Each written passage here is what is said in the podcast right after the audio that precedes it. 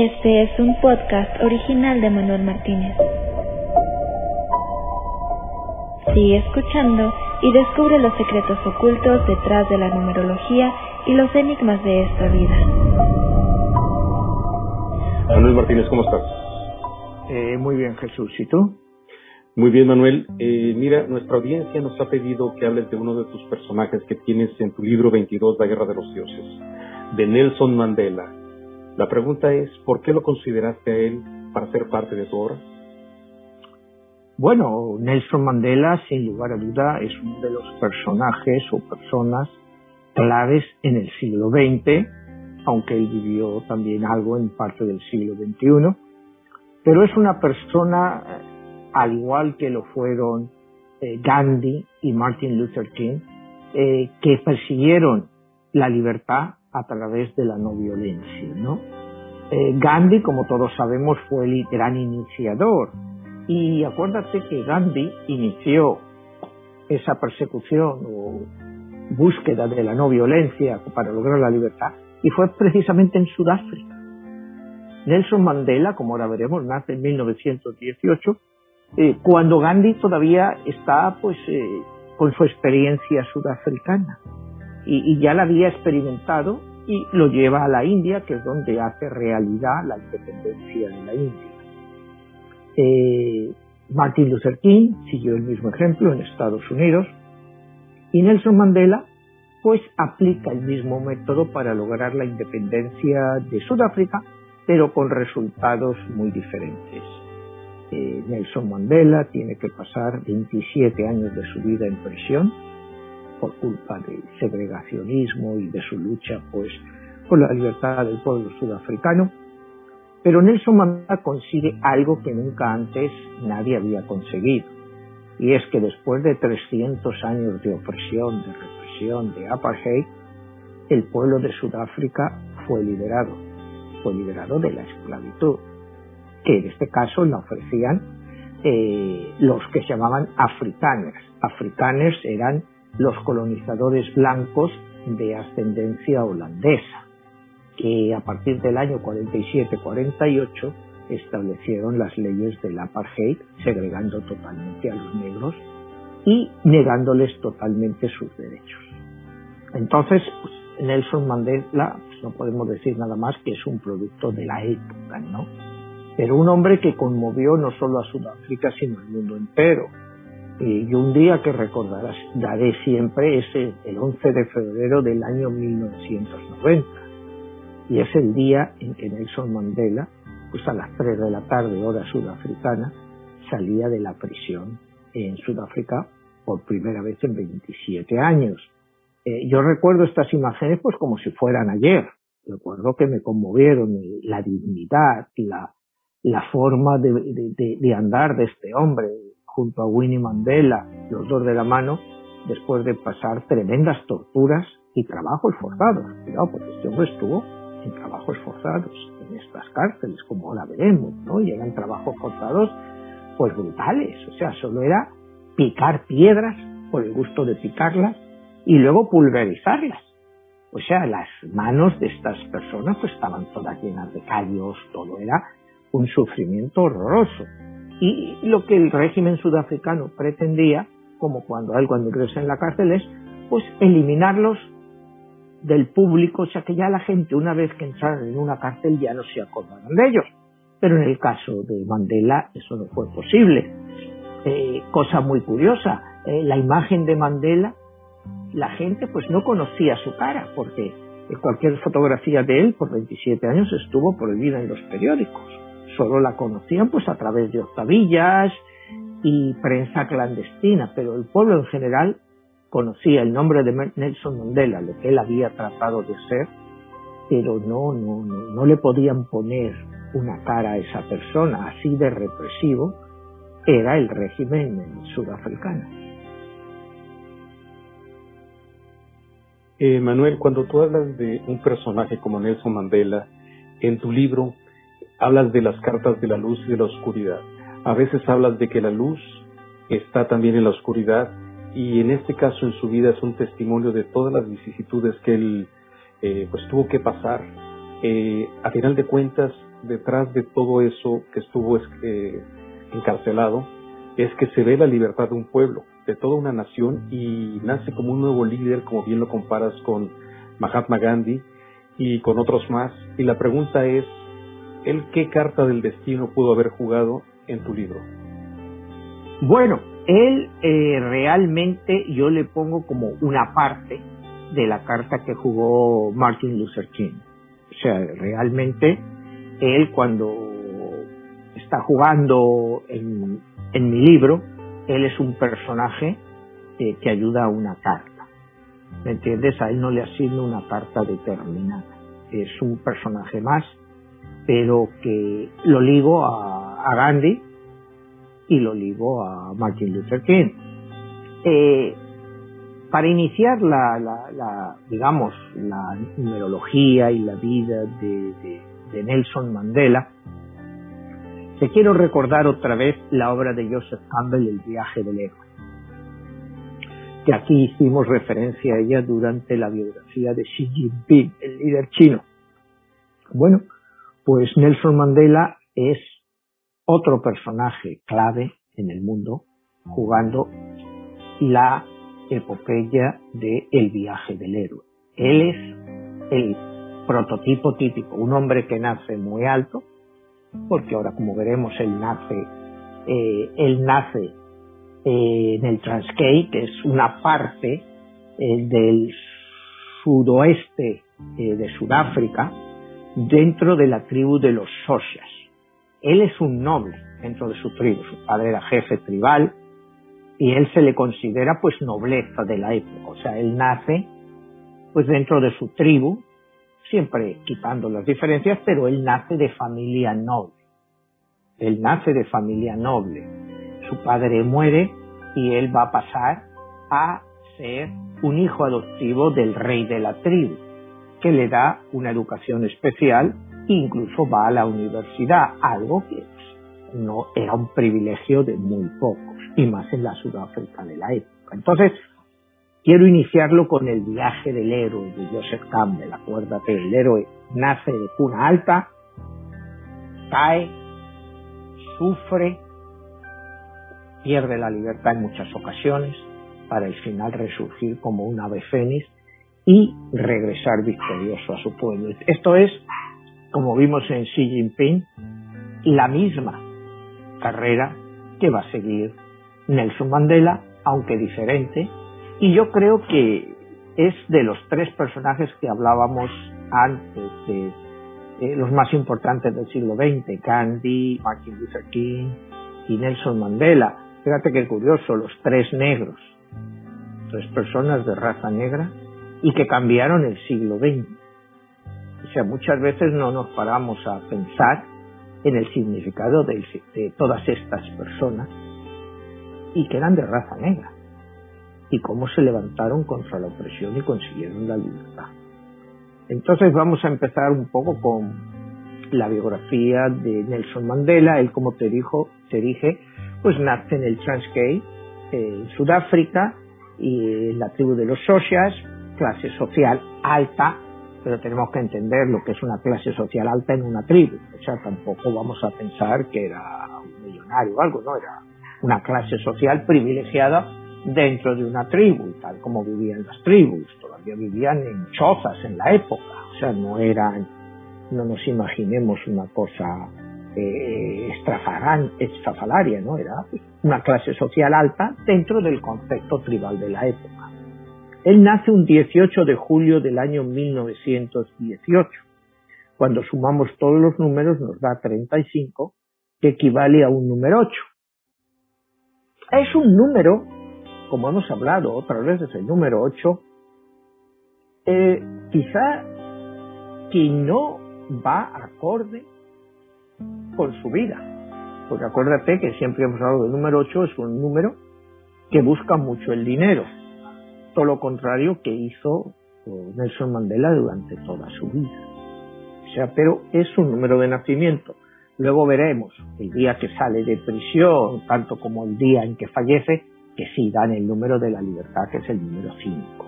Pero vamos a ir por partes, ¿no? Entonces, él nace Eh, a los dos años o tres su padre muere, él pasa al cuidado directo de el rey de la tribu, porque digo todos estos conceptos tribales, eh, le mandan a una escuela metodista y ahí es donde le cambian el nombre, porque su nombre de nacimiento es Roliaya. Roliaya. Era su nombre africano, Roliaya, que significa revoltoso. Y desde luego va a ser un revoltoso toda su vida, ¿no? Porque se va a rebelar contra todas las injusticias que ve a su alrededor. Pero del nombre de Roliaya no se le conoce casi nada, ¿no? Entonces, a los siete años, él está en esta escuela metodista y deciden esto no es un nombre cristiano y le cambia el nombre pues a Nelson. Eso sí es un nombre más cristiano, ¿no? Y desde entonces él es Nelson Mandela.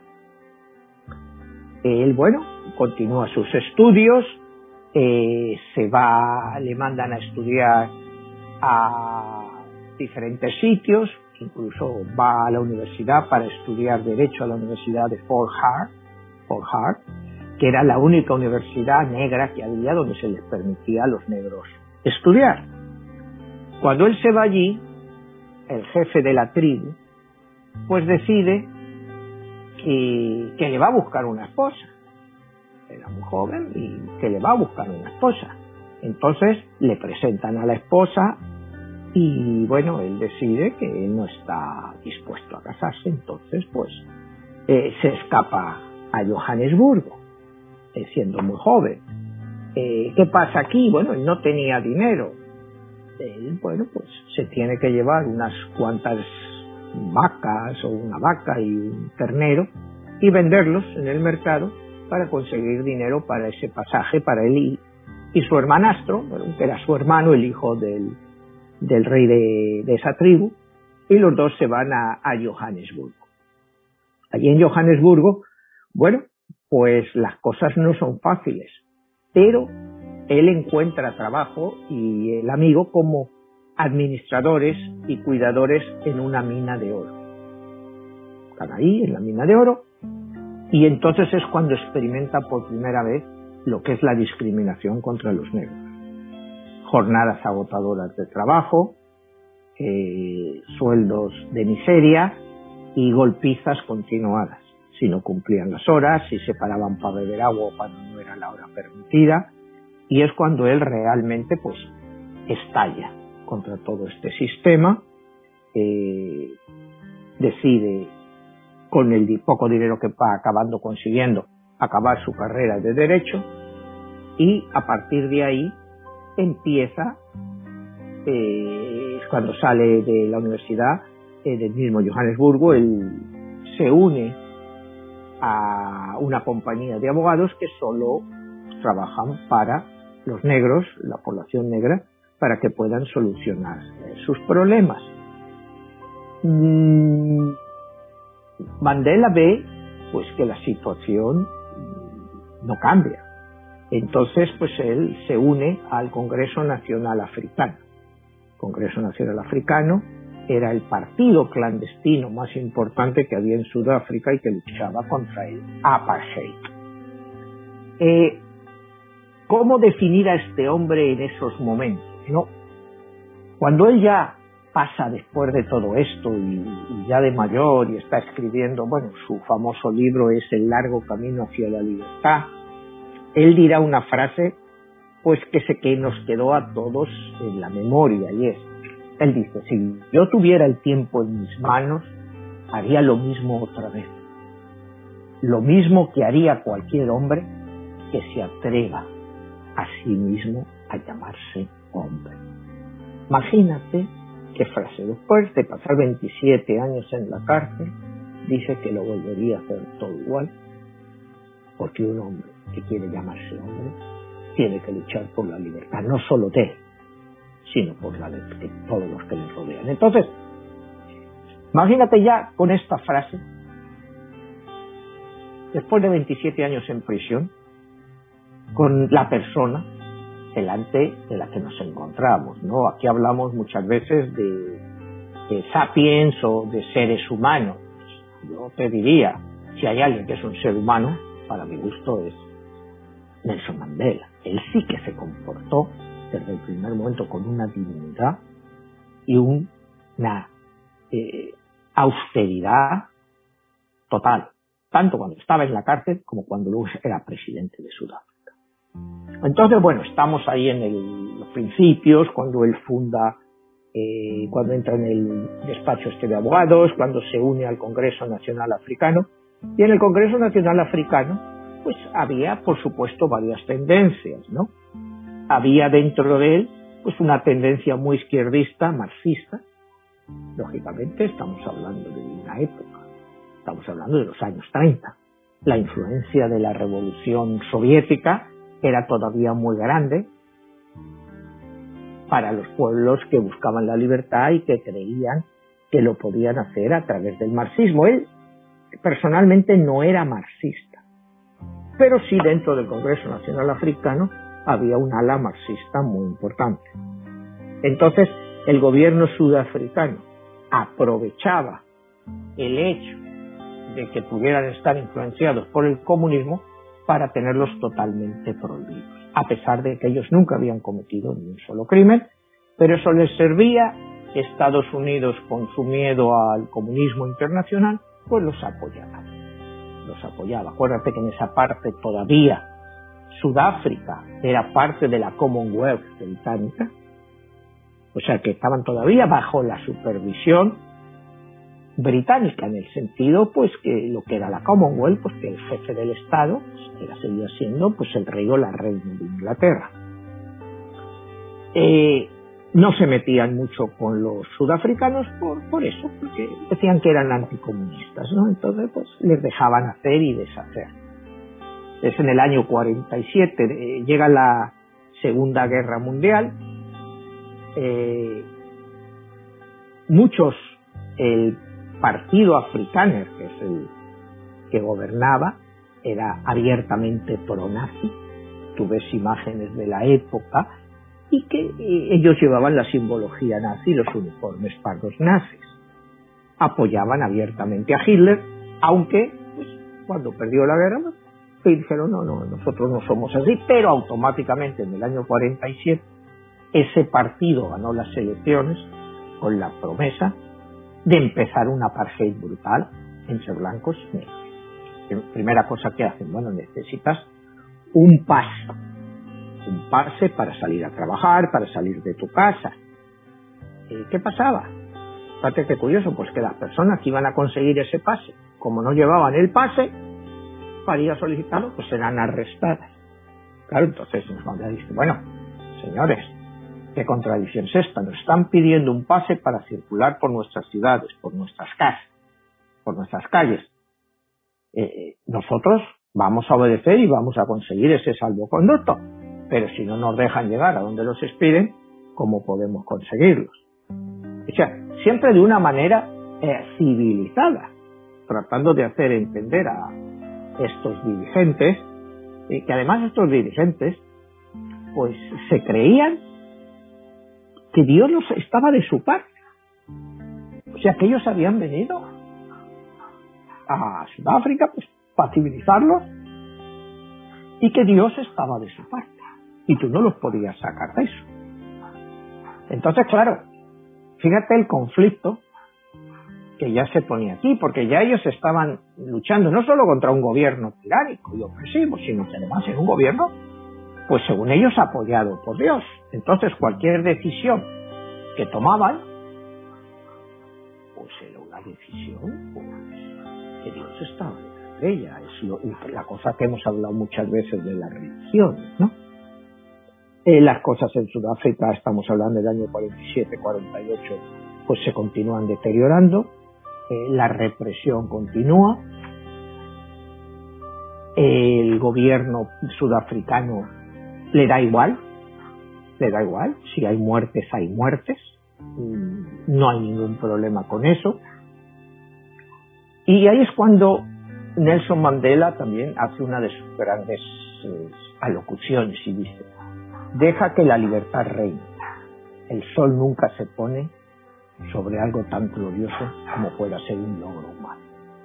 O sea, imagínate en medio de esto que te diga frases como esa. Y, y, les cierran el bufete y, y, van contra ellos. Y entonces pues te dice pues otra frase también.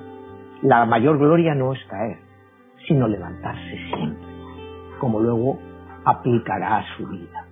O sea, para él la gloria no era no caer, sino levantarse. Eh, eso es una frase, bueno, que sabemos que es muy cristiana, ¿no? Y él lo aplica al máximo, ¿no?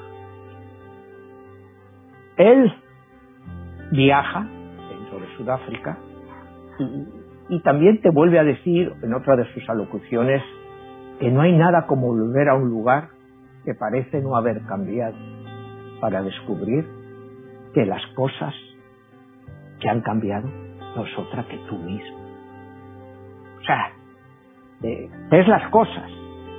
Puede parecer que han cambiado, pero a lo mejor las cosas no han cambiado. Quien ha cambiado realmente eres tú. O sea, te digo, este tipo de filosofía eh, es, eh, eh, es, magnífica teniendo en cuenta el periodo en que vivimos.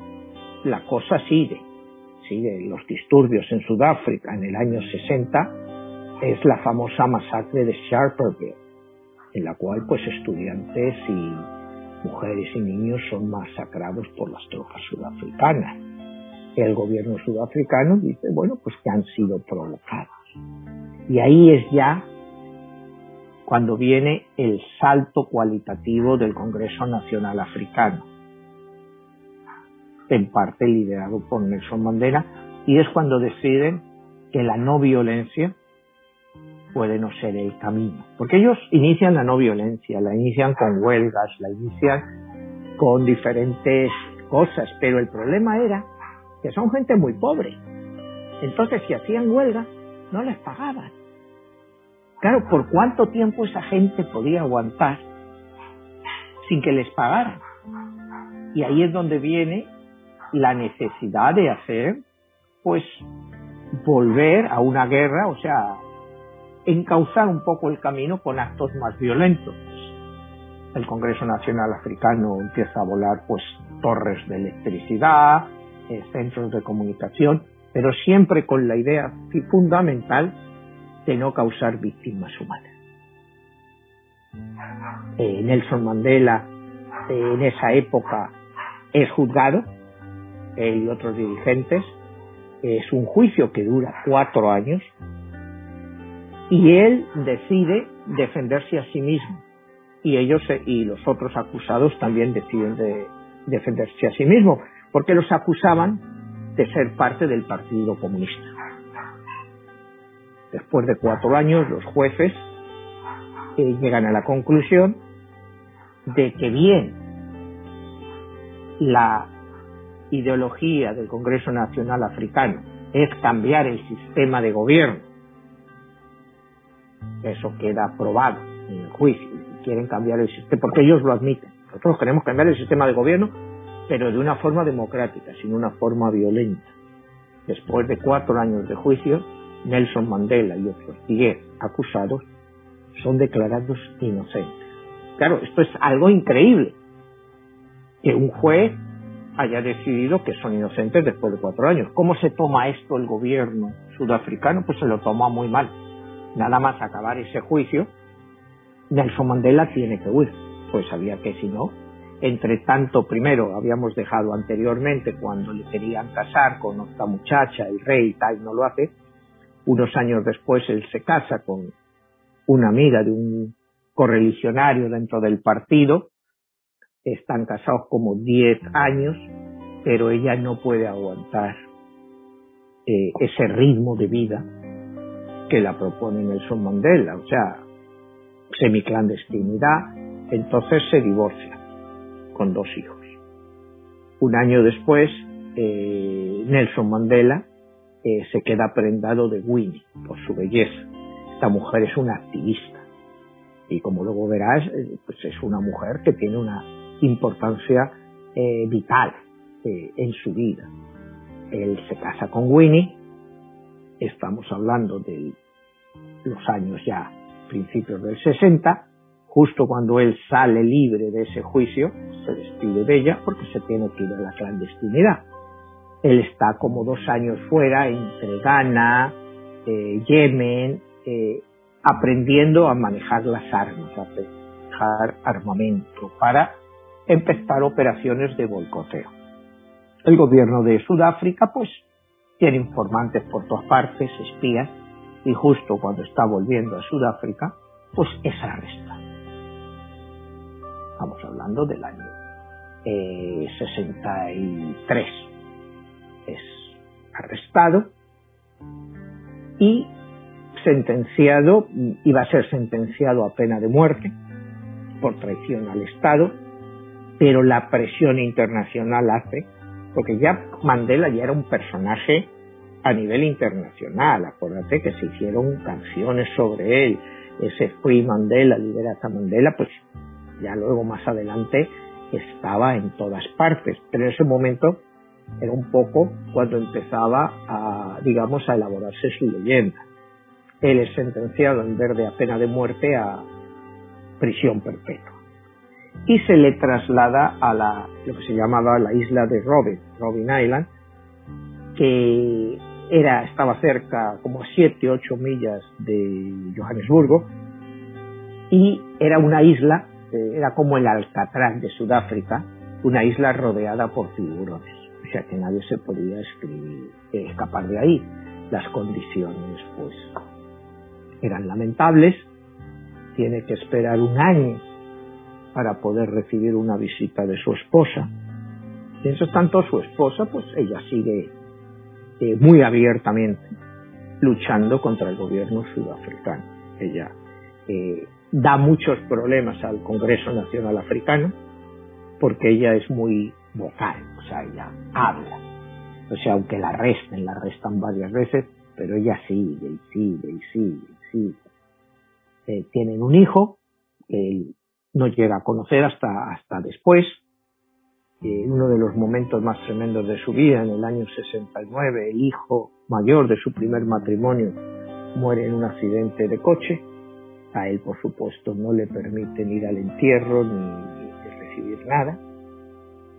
Al principio sus verdugos, sus torturadoras, eh, le tratan pues eso a patadas, quieren acabar con él, pero él nunca, nunca se deja intimidar por ellos Dice, hay muchas personas que sienten que es inútil continuar hablando de la paz y no la violencia en contra de un gobierno cuya única respuesta son ataques salvajes a un pueblo indefenso y desarmado.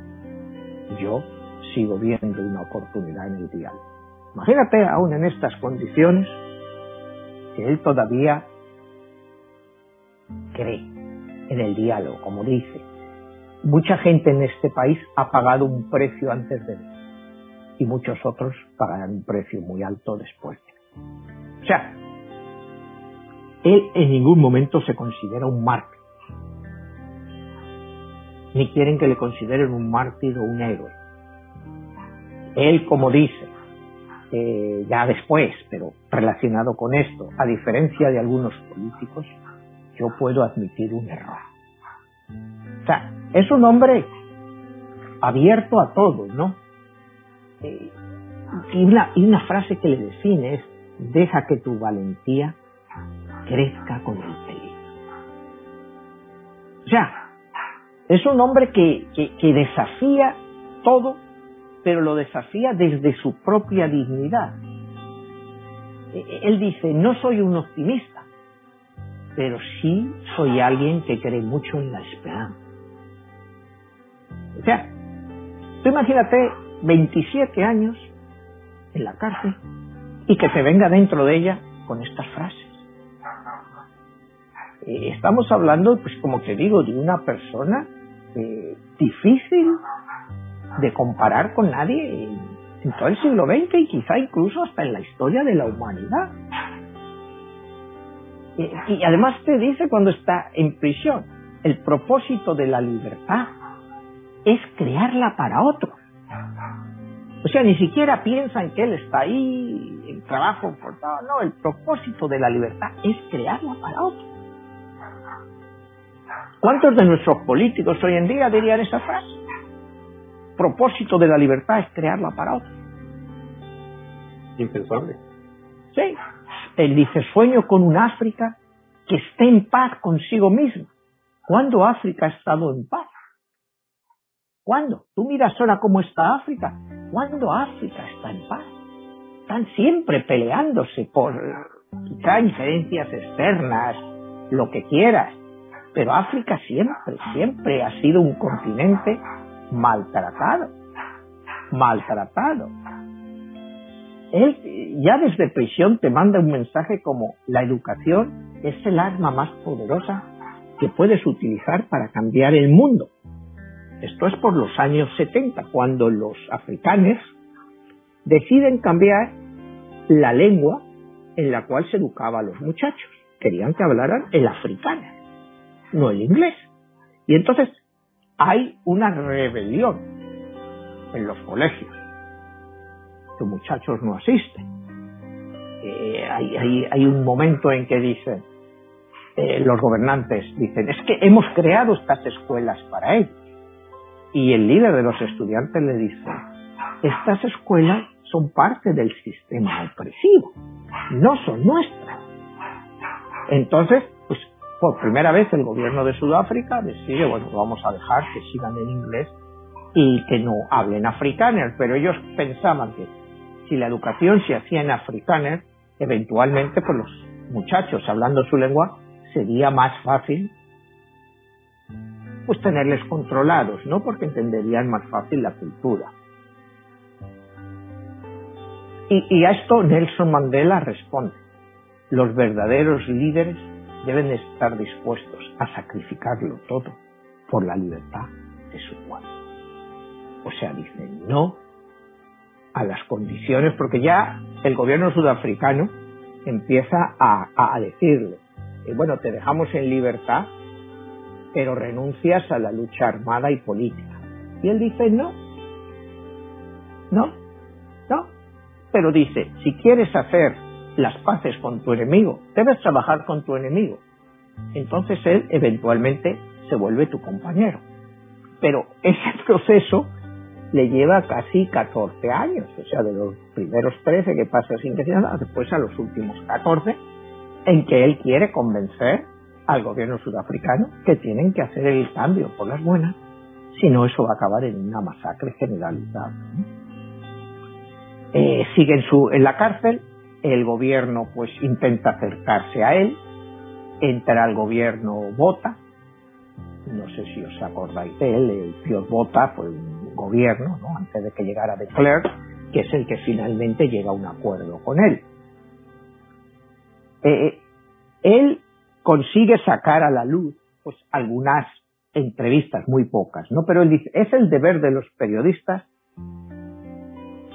el exponer y examinar la conducta de las figuras públicas y de esa forma sacarlas a la luz. O sea, él quiere que a él se le examine, igual que a los gobernantes de Sudáfrica, pero que se saque la verdad de lo que han visto a la luz nada censurado tergiversado.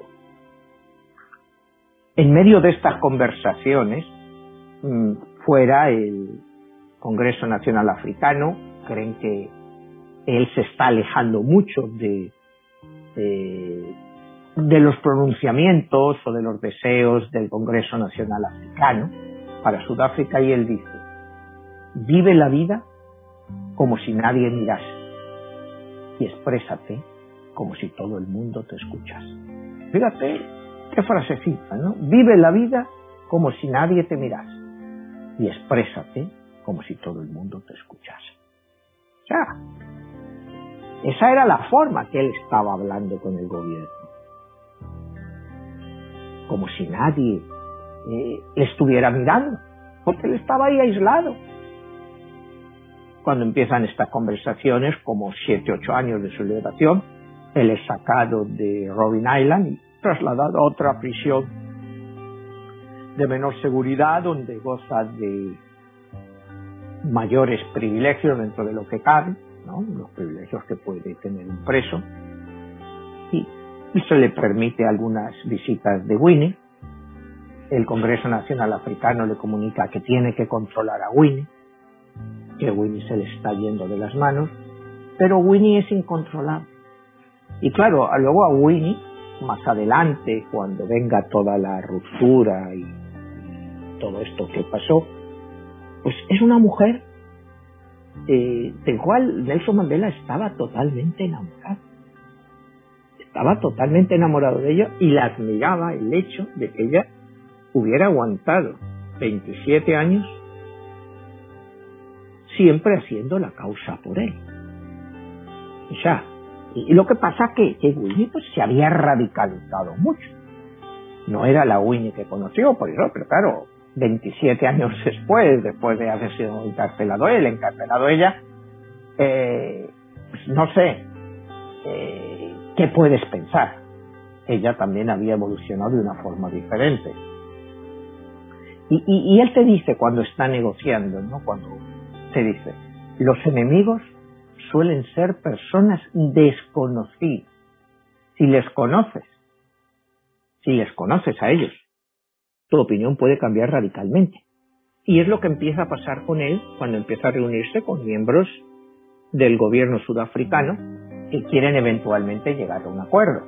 Él empieza a entender también sus posiciones, los privilegios que ellos no quieren perder y cómo hacer compatible eh, esta libertad que el pueblo sudafricano reclama sin a la vez eh, provocar un éxodo o una masacre de los blancos. Eh, para hacerte un inciso, pues la población sudafricana representaba en la época, cuando empieza toda esta movida, en los años 30, el 20% de la población sudafricana, una población pues que entonces tiene, tenía 12 millones de habitantes, cuales 2 millones eran blancos y 10 millones eran negros. Hoy en día Sudáfrica tiene 56, 57 millones con una población, claro, negra muchísimo más fuerte que el 20% que representaban los blancos anteriormente. Pero los dirigentes sudafricanos pues también se daban cuenta de que la población negra cada vez crecía más y más, más rápido. O sea, que llegaba un momento en que ya no eran el 20%, sino que eran el 10%. Porque el crecimiento de los negros, pues es, la raza negra, pues era mucho más rápido que los blancos, ¿no? Eh, cuando él está con sus captores, les dice una frase eh, que ha quedado grabada. Dice, un hombre que le arrebata la libertad a otro es un prisionero del odio. Está encerrado tras los barrotes del prejuicio y de la estrechez mental. Mira, está en prisión, le están quitando 27 años de su vida y le dice que ese hombre no es más que un prisionero de Dios. Ya. Fíjate estos condicionamientos, estas cosas, y, que este hombre sea capaz de decir esta cosa. En ningún momento se desesperó. hay una frase de él que dice, eh, cuando él está leyendo su libro, El largo camino hacia la libertad, dice, cuando tú entras en prisión, tienes dos formas de entrar si entras con una actitud negativa, olvídate. Te va a ir de lo peor. Pero si entras con una actitud positiva, ves que alguna vez las cosas pueden mejorar. Entonces yo decidí entrar con una labor, con una mentalidad positiva para ver qué podía hacer. Claro, él estaba con otros prisioneros del Congreso Nacional Africano, todos habían sido condenados. Entonces, les chocaba esto claro, estaban en trabajo forzado, así que, señor, venga y que diga esto. Después que tienes todas las manos llenas de sangre, o sea, a los prisioneros blancos pues les daban pantalones largos, a ellos solo les daban pantalones cortos y sandalias, a los otros les daban zapatillas, entonces pues a ellos los machacaban los mosquitos. Eh, ante estas cosas, dice, bueno, ¿cómo puedes tú decir eso? O sea, eh, era un incomprendido para muchos de ellos, pero le respetaba. Y dice Nelson Mandela, es sabio persuadir a la gente a hacer cosas y hacerles pensar que era su propia idea. Cuidado, eso es cuando él se reúne con el gobierno, dice, es sabio persuadirle, decir, bueno, tenemos que hacer cambios. Y al final, pues que ellos presenten eso como que han sido ellos, cuando realmente pues ha sido él y que les ha dado todas estas ideas, esas ideas de cómo avanzar. Entonces, ves a un hombre muy pragmático, muy inteligente, y, que trata de jugar un poco el juego de todos, con el deseo final de conseguir la libertad, pero como decíamos antes, no solo para él, sino para su pueblo. Eh, cuando hablaba con él, cuando sigue esto, ya estamos en los últimos años de su etapa en prisión, cuando él sigue negociando en prisión con las autoridades sudafricanas, les dice, todos pueden superar sus circunstancias y alcanzar el éxito si están dedicados y apasionados por lo que hacen.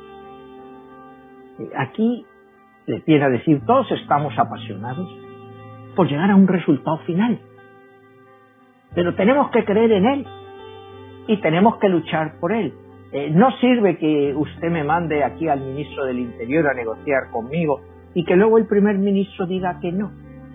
En este momento pues hay una crisis, estamos ya en el año 86, 87, hay una crisis antes, en el año 76, pues fue la famosa matanza de Soweto, donde los adolescentes estudiantes en el barrio Soweto es un suburbio negro de, Johannesburgo, pues otra vez fueron masacrados.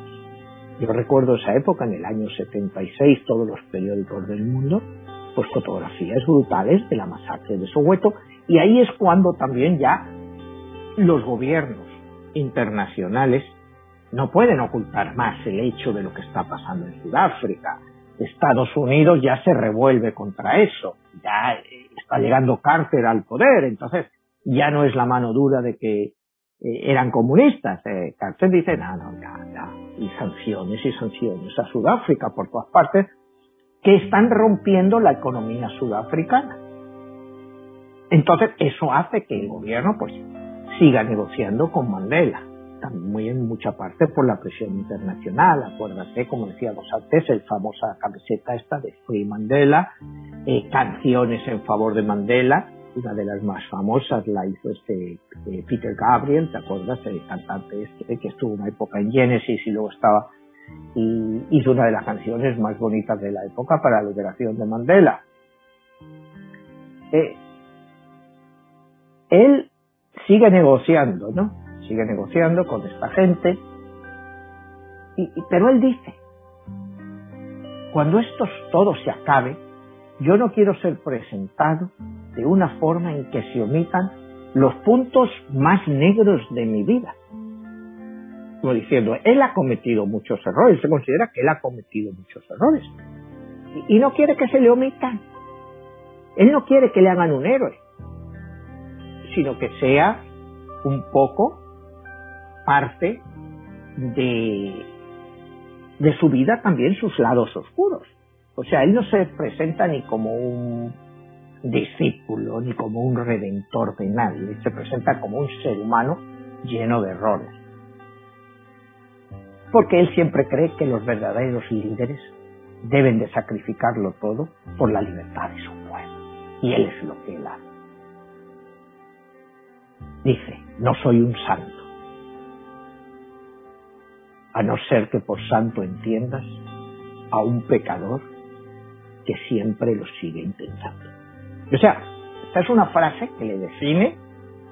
Él no se considera un santo, como te digo, ni un apóstol de la verdad, ni un apóstol de nada. Él es un, una persona que va a seguir luchando a pesar de sus errores y va a seguir siempre intentándolo. Y es lo que nos demuestra. Al final, Pete Bottas sale del gobierno, y entra de Klerk. De Klerk ya, ante la presión internacional, ante los problemas generados constantemente, ya Sudáfrica estaba imparable, había muchas matanzas, pero ya era inevitable llegar a un acuerdo y el gobierno sudafricano se da cuenta de que la única persona que puede negociar por toda Sudáfrica es Nelson Mandela. Al principio eh, no quieren, o sea, pero se dan cuenta pues que solo les queda eh, negociar, negociar y finalmente pues se llega a un acuerdo, se llega a un acuerdo, eh, primero de liberación de Mandela como de todos sus compañeros de todos los presos políticos eh, y en el cual pues se va a negociar ya todo, pero lo más importante es negociar unas elecciones totalmente libres. El gobierno sudafricano accede y finalmente, como te decía, el 11 de febrero del año 1990, Nelson Mandela sale de la prisión, acompañado de William Mandela, en unas imágenes, como te digo, que se nos quedarán en nuestra retina por el resto de nuestras vidas. Él sale, mm, negocia, eh, promete que a los blancos se les va a respetar totalmente, tanto sus propiedades como sus vidas. Al principio pues parece difícil de creer, parece muy difícil de creer, pero sin embargo, al final pues por los hechos, los actos de Nelson Mandela, pues le, le cree y finalmente se llega a un acuerdo, después de muchas dudas, de que habría elecciones el 27 de abril del año 94.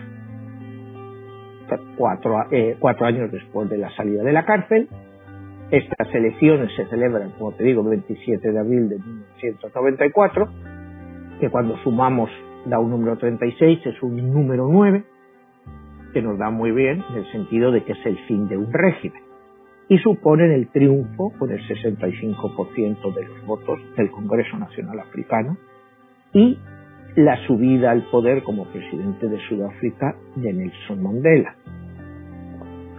Eh, fue un momento muy difícil, muy difícil, porque todavía la población negra tenía muchas ganas de revancha, él es capaz de controlarlo, no solo eso, sino que él ofrece la vicepresidencia del gobierno a de Klerk, que era el primer ministro, el Ministerio del Interior a Bota, que había sido el anterior primer ministro, y hace un gobierno progresista y progresivo, inclusivo donde están toda la gente metida. para que todo el mundo tenga parte en esta nueva Sudáfrica. En estos momentos es cuando estalla el escándalo de Winnie Mandela, su esposa, y él se divorcia de ella en el año 96 pues, con un gran dolor para él, pero ya te digo, ella era muy radical. Ella la acusaron de haber secuestrado a un joven negro y, luego haberlo matado. No que ella interviniera directamente, pero es porque a este joven negro pues se le consideraba un informante de la policía. En fin, pruebas más o menos. El caso es que políticamente pues a Nelson Mandela no le queda más remedio que divorciarse de ella a pesar de que él estaba eh, todavía enamorado de ella y agradecido por los 27 años que ella había estado, pues quieras que no, pues tratando de cuidarle y de mantener su memoria viva. Fue uno de los momentos más duros de la vida de Mandela. Eh, consigue, eh, por supuesto, una nueva constitución. a los principios pues Sudáfrica vive momentos muy violentos, eh, están al borde realmente de una guerra civil entre blancos y negros, pero él es capaz de controlarlo. En el año 93 él recibe el Premio Nobel de la Paz con Leclerc justo antes de las elecciones. Y él consigue, bueno, pues eh, que poco a poco pues las aguas vuelvan a su cauce. Y que el apartheid, por supuesto, es totalmente abolido. El apartheid es totalmente abolido, eh, la población negra ya tiene el poder, eh, y como él dice, detesto el racismo, porque lo veo como algo barbárico, venga de un hombre blanco o venga de un hombre negro. Porque le ahora, ahora los racistas vais a ser vosotros. Dice, si detestamos el racismo, lo detestamos tanto para uno como para otro. Pero ahora nosotros no podemos ser racistas. Sí, nos han hecho barbaridades por 300 años, pero no podemos caer en eso. No podemos caer en eso. Y lo consigue.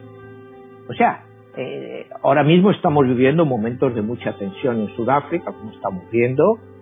Eh, pero si este hombre, pues Sudáfrica hubiera acabado en una guerra civil, ¿quién hubiera ganado? Pues eventualmente me imagino que la población negra, pues por la cantidad, pero no sabemos la población blanca que contrataba mercenarios, lo que hubiera podido aguantar y las masacres que hubiera hecho. Él dice, eh, nunca pienso que el tiempo que he perdido solo desarrolle un programa que ahí está. Eh, el tiempo que he perdido era el tiempo trazado para mí. O sea, él no considera que ha perdido tiempo. O sea, por esos 27 años que pasó perdido en la cárcel, no. Era el tiempo que estaba trazado para él.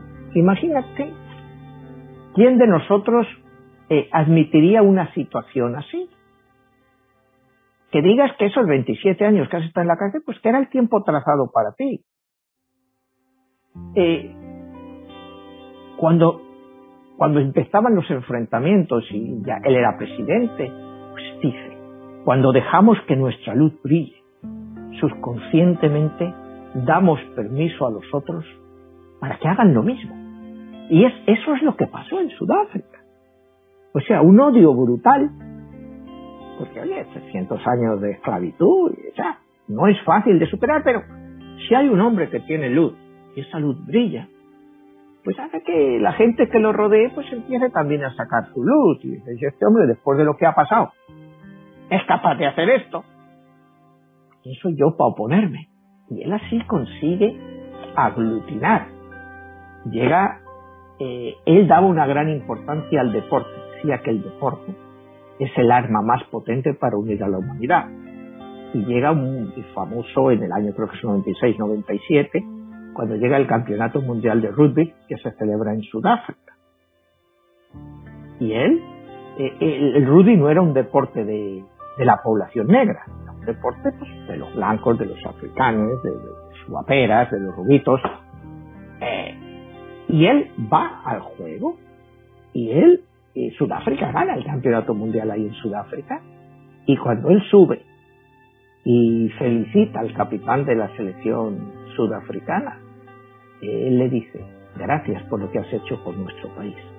Y él le dice, no, presidente, gracias a usted por lo que usted ha hecho por nosotros. O sea, es un momento muy significativo y que añade, pues, eh, a este hombre, pues ya la admiración de los blancos, porque ya le admiran de lo que ha sido capaz, porque ahí tienen su, eh, no sé, conservan sus propiedades, conservan sus empresas, eh, claro, con otras reglas. Eh, ya, ahí no va a haber explotación.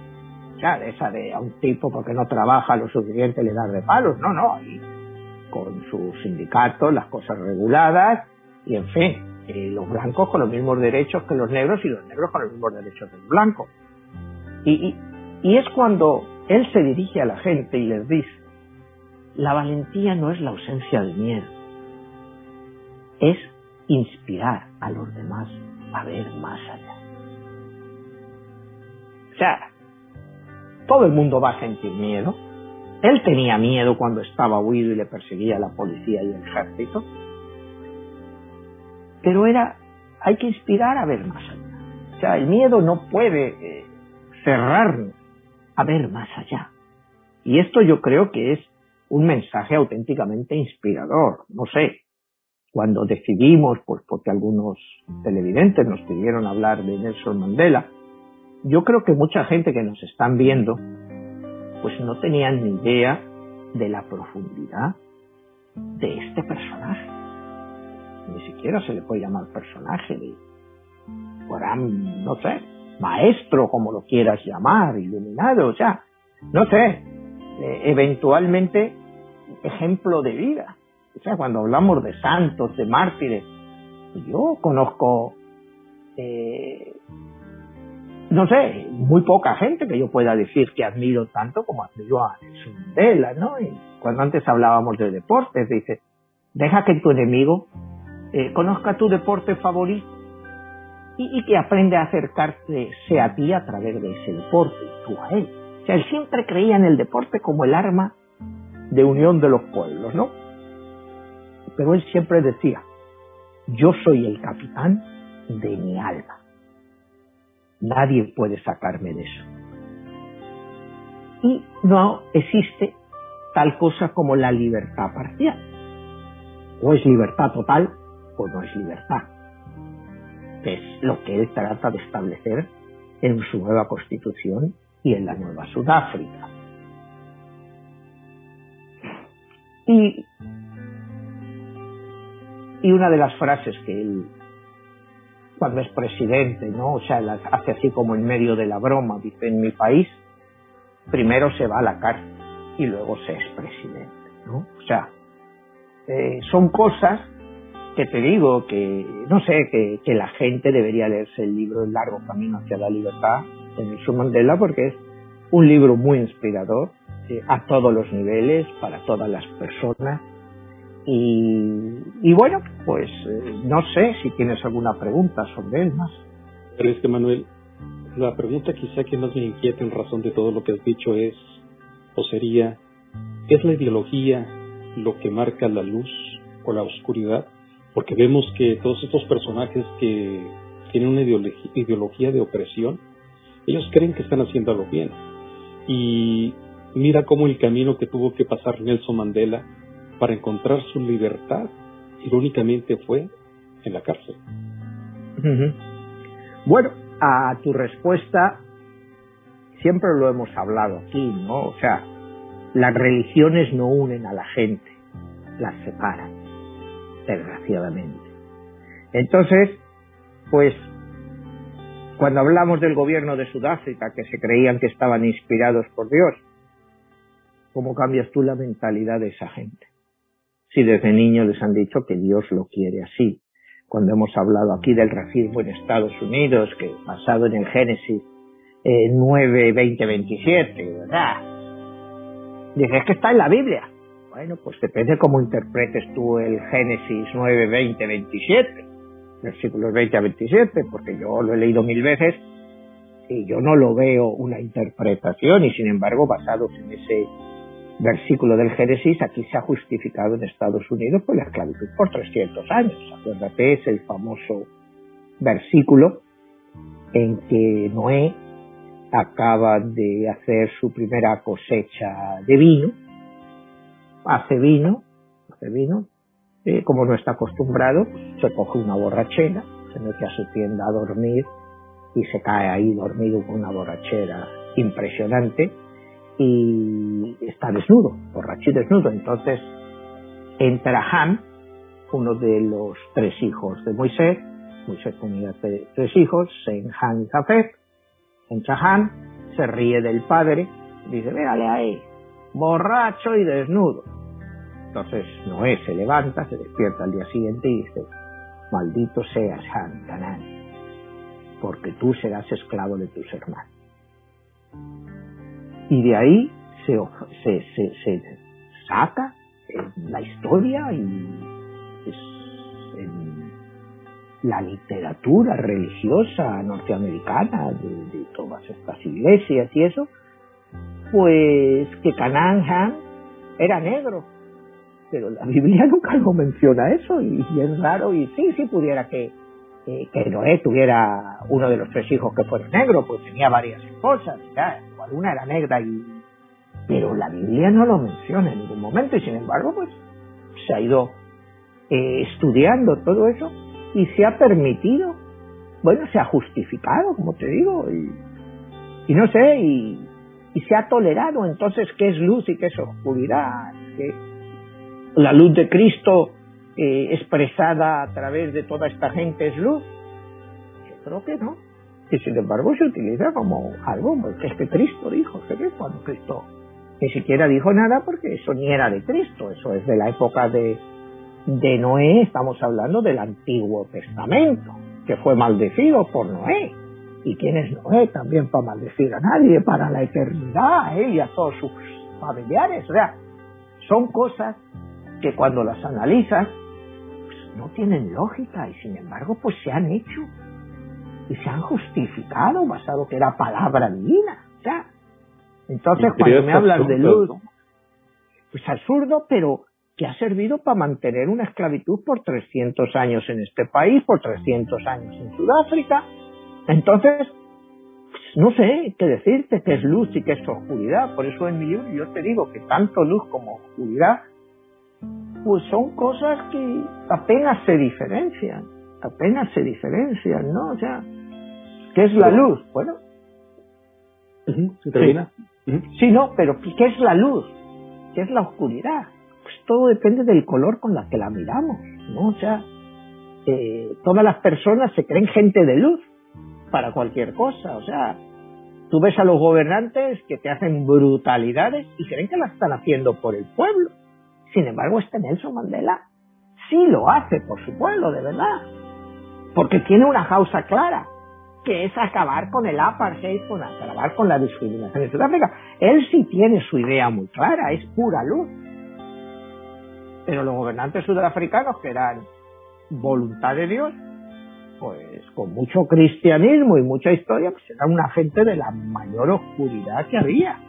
Y sin embargo, pues se mantuvieron en el poder, mataron a millares de personas y al final fueron perdonados y no les perdonó su Dios, les perdonó Nelson Mandela y el pueblo sudafricano al cual habían sometido por muchos años.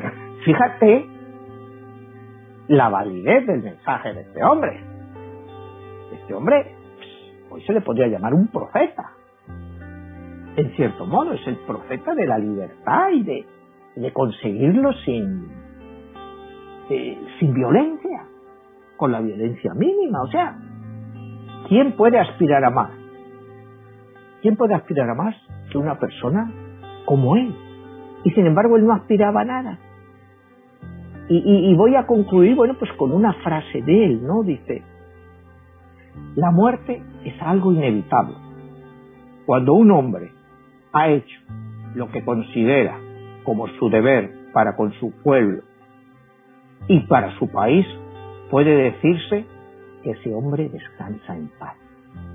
Creo que he hecho ese esfuerzo y que por lo tanto dormiré para la eternidad.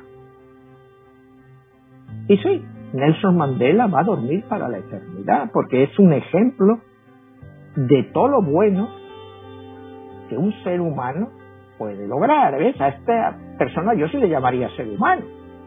Para todo lo demás son sapiens, puros sapiens. O sea, este sí es un ser humano. Él sí que en cierto modo tiene esa chispa divina dentro de él. Todo lo que le rodeaba, puro sapiens, puro sapiens, o sea, y, y desgraciadamente pues el problema nuestro, como hemos hablado muchas veces, ¿no? O sea, que somos sapiens, ¿no? Y nos creemos que somos seres humanos, pero somos puros sapiens, somos depredadores. El ser más depredador que ha existido en toda la historia de la humanidad.